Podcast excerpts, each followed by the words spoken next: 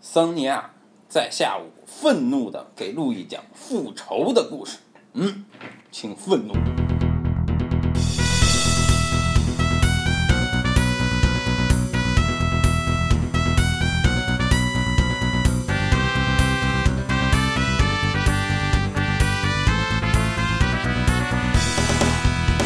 今天呢，我们有一位嘉宾，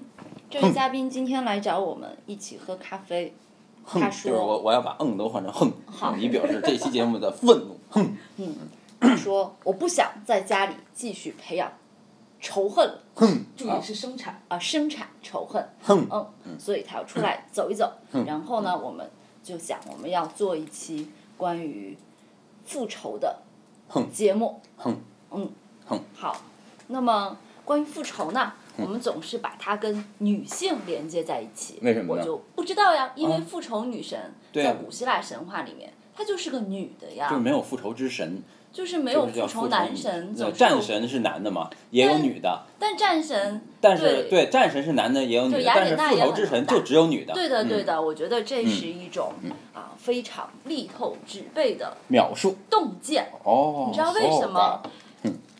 我不是说女的小心眼儿哈，她嗯们特别喜欢记仇，男的也有很多喜欢记仇，因为复仇根本就高于比如说这我嗯些。对对对，你们为什么她只有女的才能配得上嗯复仇女神的称号呢？这是因为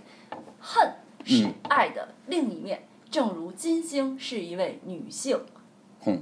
那么代表恨的神，她就也应该是一个女的。哼嗯，因为爱和恨本来就是一个事情的正反两面。复仇女神她是怎么来的呢？就涉及到我们之前说的这个，呃，乌兰诺斯的孩子哦，就是土星的那个神神哈，他不是把把这个天空之神的鸡鸡割下来了吗？这些鸡鸡。呃哦这割下个个鸡没有 鞋，啊，割割割掉割下了这只鸡嗯对鸡对之后对，对，啊，他的血洒嗯在了大地盖亚的身上，因为大地盖亚是他老婆嘛，他就恨呐、嗯，然后他的这些血就生出了所谓的复仇女神。走嘎，所以复仇复仇的人往往认为自己是最对的。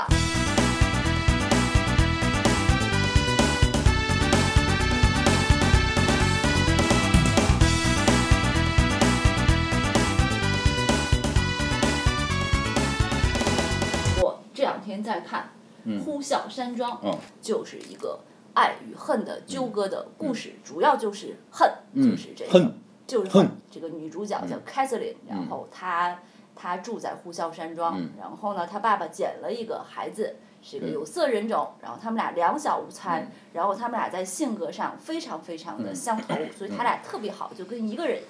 一样，嗯、这两个人都是天蝎座的，我感觉。嗯走，但是这个被收养的这个有色的这个孩嗯子啊，这个男男主角就得就遭到了这个凯瑟琳家他的哥哥的欺负，然后在他们家他爸爸死了之后就对他百般凌辱哈、然后这个男男生呢就很记仇，他就爱凯瑟琳，然后但是这个女主呢，呃，因为比较贪财，就。选择了在另一个叫画眉山庄的这个少主人，一个一个呃男生啊，又帅又宽容又善良的，但是很懦弱的这么一个人，选择嫁给他。他当时想的是，呃，这样他们就可以有钱了呀，他就可以让他的这个两小无猜的这个呃，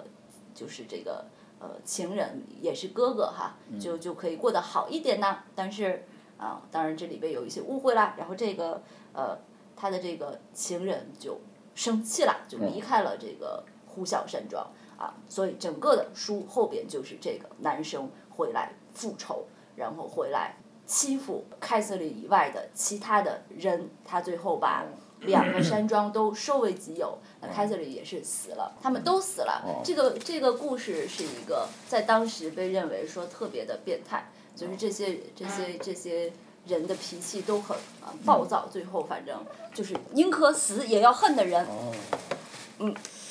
走嘎，对。我觉得要做人就要做一个宁可死也要恨的人。嗯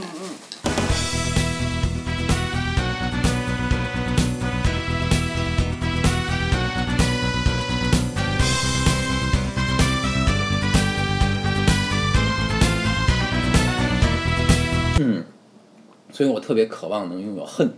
所以我想啊，能不能能生产仇恨的人，能不能卖给我对，恨？嗯能不能给我们都卖一点儿？对，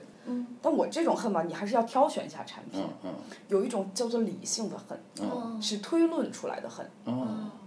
然后这个推论出来的恨呢，嗯那只能叫讨厌吧。恨。 也推论出来的也是恨，那既然有两种爱，理性的爱和迷狂的爱，那就一定会有两种恨，理性的恨好好和迷狂的恨。嗯嗯，对吧？在这个逻辑上可以这样说吧。嗯嗯然后呢？然后呢，这种恨的产生呢，它可以与爱相关，也可以与爱无关。嗯，嗯，果然它的根本原因呢，可能是因为一种不公正、不公平。嗯，就像复仇女神要寻找正义一样。比如说哈，我觉得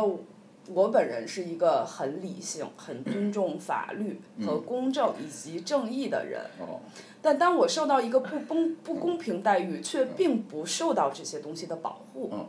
那这个时候你怎么办呢？你又觉得不公平。嗯，但这个时候，你要是说啊，一个性格柔和一点儿的人呢，说啊，那我认命了，我就倒霉嗯什么之类的哈，这个也是一个就是你跟自己自洽的一个方法。那如果照这么说的话，这个谁那个阿伽门农的老婆和美狄亚是不是都拥有的是这种恨？美狄亚的那个嗯恨，绝对是超越了公平不公平的，对，它完全是来自于内在世界的，它是有超越性的这种恨，它就是为了恨而恨，对，我觉得啊我不们是更应该羡慕的是那种人，他没有可计是算。美狄亚的恨，她也是因为押送对她不有不公平的对待。但是他根本想不公平，他想不到不公平。哦他当他遭遇了他的行为的时候，他立即就燃烧了。那他这种如果不不是不不不公平燃烧起来他这个恨，那燃烧起来他的恨是什么呢？难道不是因为说美狄亚曾经帮助过押送，然后押送对他的背离，使美狄亚产他生了感觉恨到吗？被背叛呢，对呀、那这种被背叛的恨，难道不是理性的恨吗？难道不是遭遇了不公平而产生的恨吗？当然你最后都是因为不公平嘛。嗯但我觉得不是出于公理、公正，它不是这它的前提不是，嗯它的前提就是我爱你，你却不爱我。就是说，当我们说出“我爱你，你却不爱我”这个命题的时候，我们是不是在内心在寻找一种公正？我觉得不是，我我觉得爱不你，是你嗯也可以不爱我，也可我能爱你，是你公也平可以不爱我，啊、这个我觉得是合理的。对啊呀、嗯凭啥呀？那不叫公平。哦，所以美狄亚的一种恨是一种迷狂之恨。那我觉得但是啊阿伽门农的老婆的那种恨，应该就是一种伦理的很。伦理之恨，对对那的也就是正义之恨。对对，我你觉能得啊，感受你到美你迪亚的讲的这美种，迪亚的这种恨呢，嗯它是一个就是怎么说，一个完全被情绪操控的一个感性的直觉的东西啊，嗯，它不是说经过分析的。对这个事儿就特别像咱们那天讲那个就是师婆他老婆的那个故事。啊嗯，罗摩衍那之间的。对。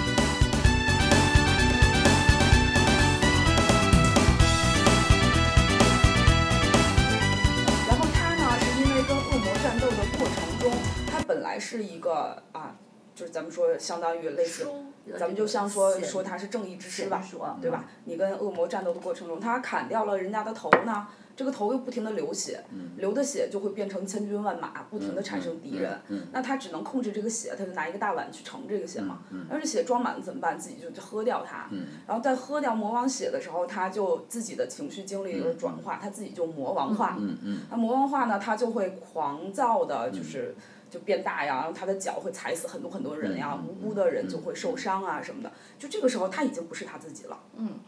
就他已经是一个被魔王血所控制的人。嗯他已叫经比比喻一走下出小我，走向大我了，就对他吧？就对，他就已经不是他就是最初的那个嗯他情也况了。超越了，那就是说，如果这从个是一种不理是性吧的。嗯那如果从这个角度我们出发，我们想象一下啊，因为柏拉图讨论过说，诗人的灵感来自于他的迷狂。对对，这对是吧一种一种东迷狂，那么就是，如果真的是这样的话，那么恨是一种诗人达到迷狂的手段。不嗯就是有好迷也可狂，以有坏迷狂，对不对嗯就好迷狂，他可能就写了首诗，坏迷狂可能过来就把你对杀吧了？。但是就是很多诗歌，其实就比如说像后来波德莱尔这些对波德莱尔是诗歌怀其着实就是深深的坏迷恨狂，嗯，嗯对不对？嗯嗯那么也就是说，在这个意义上来说，说啊，新柏拉图主义者应该把恨当做一种企及宇宙智慧的手段，嗯可是他们却没有那啊。当然是了，那对恨吧，就是美迪亚那种有超越性的恨，那决定是超超越了善恶的。我不能说他把孩子杀是了的，他就是个坏人，他就不，但是他因为他他他层次高，你知道吧？所以，但是在文艺复兴的时候呢，嗯就没有，因为文艺复兴的时候企及宇宙智慧的手段，没有恨，它有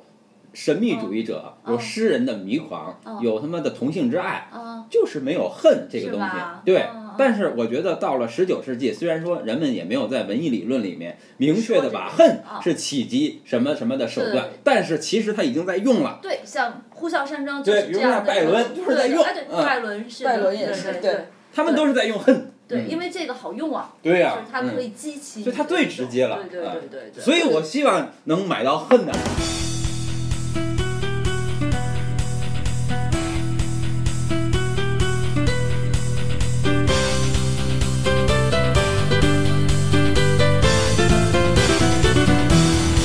这个啊，就相当于，比如说你说到了十九世纪哈，大家已经开始利用这个手段了。我认为这个是人类精神的一个进步。嗯，哦，嘎。你在文艺复兴的时候呢，你不停的强调人文主义，然后你在思想上去企及这个啊新柏拉图主义，咱们这些嗯追求爱与美好和神和嗯天这个上帝的理念世界这些东西，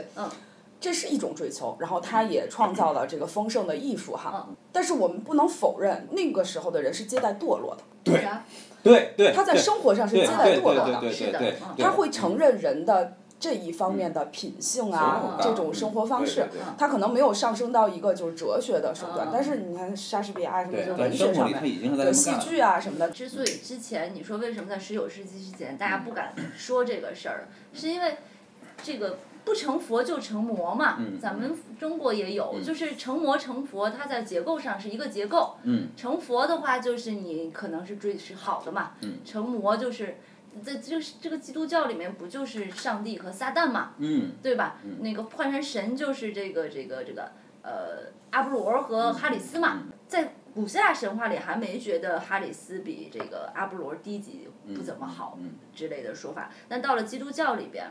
就是我们说恨这条途嗯径升华的东西，就显得比爱升华的这套东西要要要要差一点儿了。你晓得为啥子不？啊，为啥子哦？就是因为，就是这是逻辑问题。啊嗯，就是其实本来啊，在希腊逻辑里啊啊，它是一个二元二元产物，二元哦对就是两个对元嗯嗯，嗯恨是一个元，爱是一个元嗯嗯。但是基督教它是一三位元一的，体嘛啊，一元。对它对它对它对它对它没有二元。比如说啊哦对对，对比如说在基督教世界里，就是说在阿奎那的这种体系嗯里，如果说善有本质的话，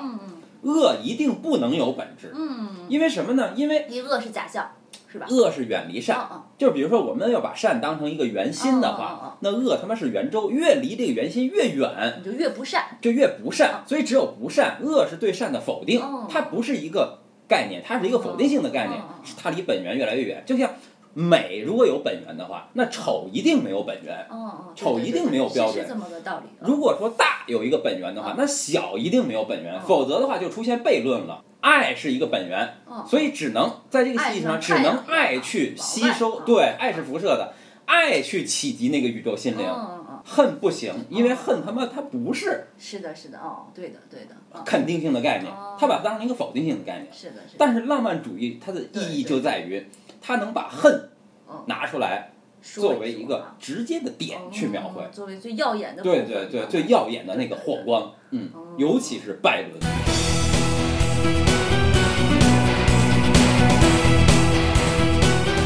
到拜伦那个时候呢，波德莱尔啊什么的，我觉得这是人类精神的一个进步，因为他承认了人的这个两面性嘛，就说你可以是一个。爱别人的人，你也可以是一个恨别人的人，就这些能量都是可以转化的。对但中间有一个关键问题，就像你刚才说的哈，嗯不成佛就成魔这个论点，我就有一个问题要问了，你为啥不好好做个人呢？你不要升级嘛，你不升级，你都是人，但我觉得你思考这个问题，为什么不好好做个人，它也是一个高级问题。嗯我觉得在这一点上，我相信我自己是一个真正的文人文主义者，哦，怎么了？就是不管你成佛成魔，这都是一个过程，最终的目的你还是要求自己成为一个高级的人。哦啊，对，就是成长了，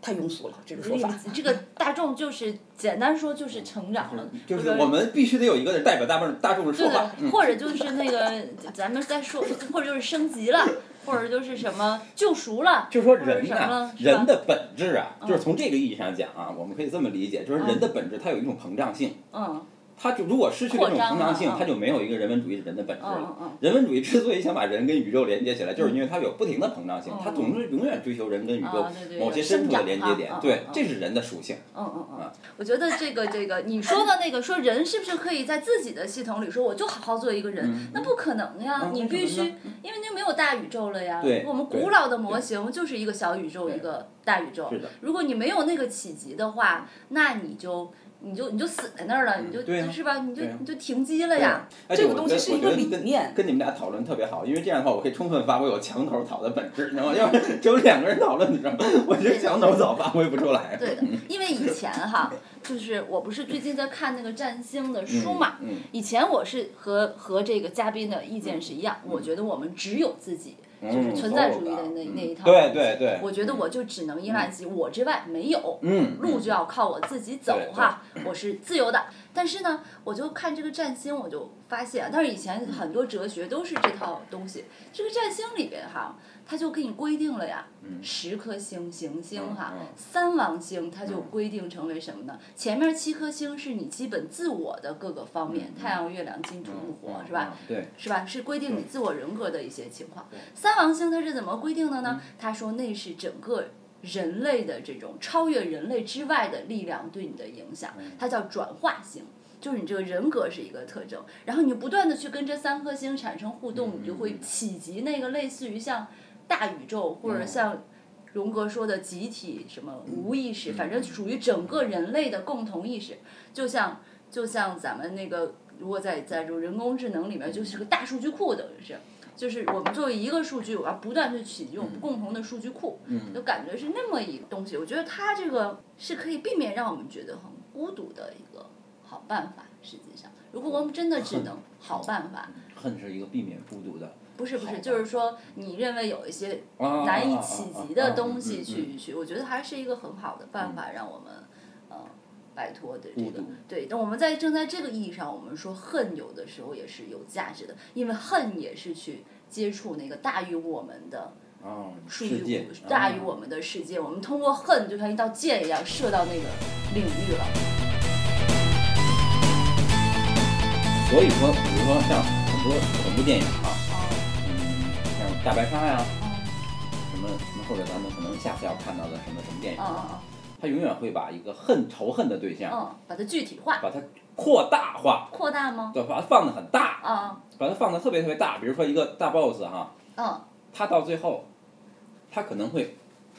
变得特别大，哦哦，就哦体积啊，体积真的很大啊，大的让我们就是可能会超出你直观的那个嗯范畴。嗯这样的话呢，让我们就把它和就是可以可你可以把世界的恨啊，都集集中中在他身上，对对的吧？嗯然后也可以呢，由他的恨联想到人对世界的那个延伸，嗯嗯嗯，就跟你遛狗似的，狗所及之处就便是我的目光所及之处。嗯。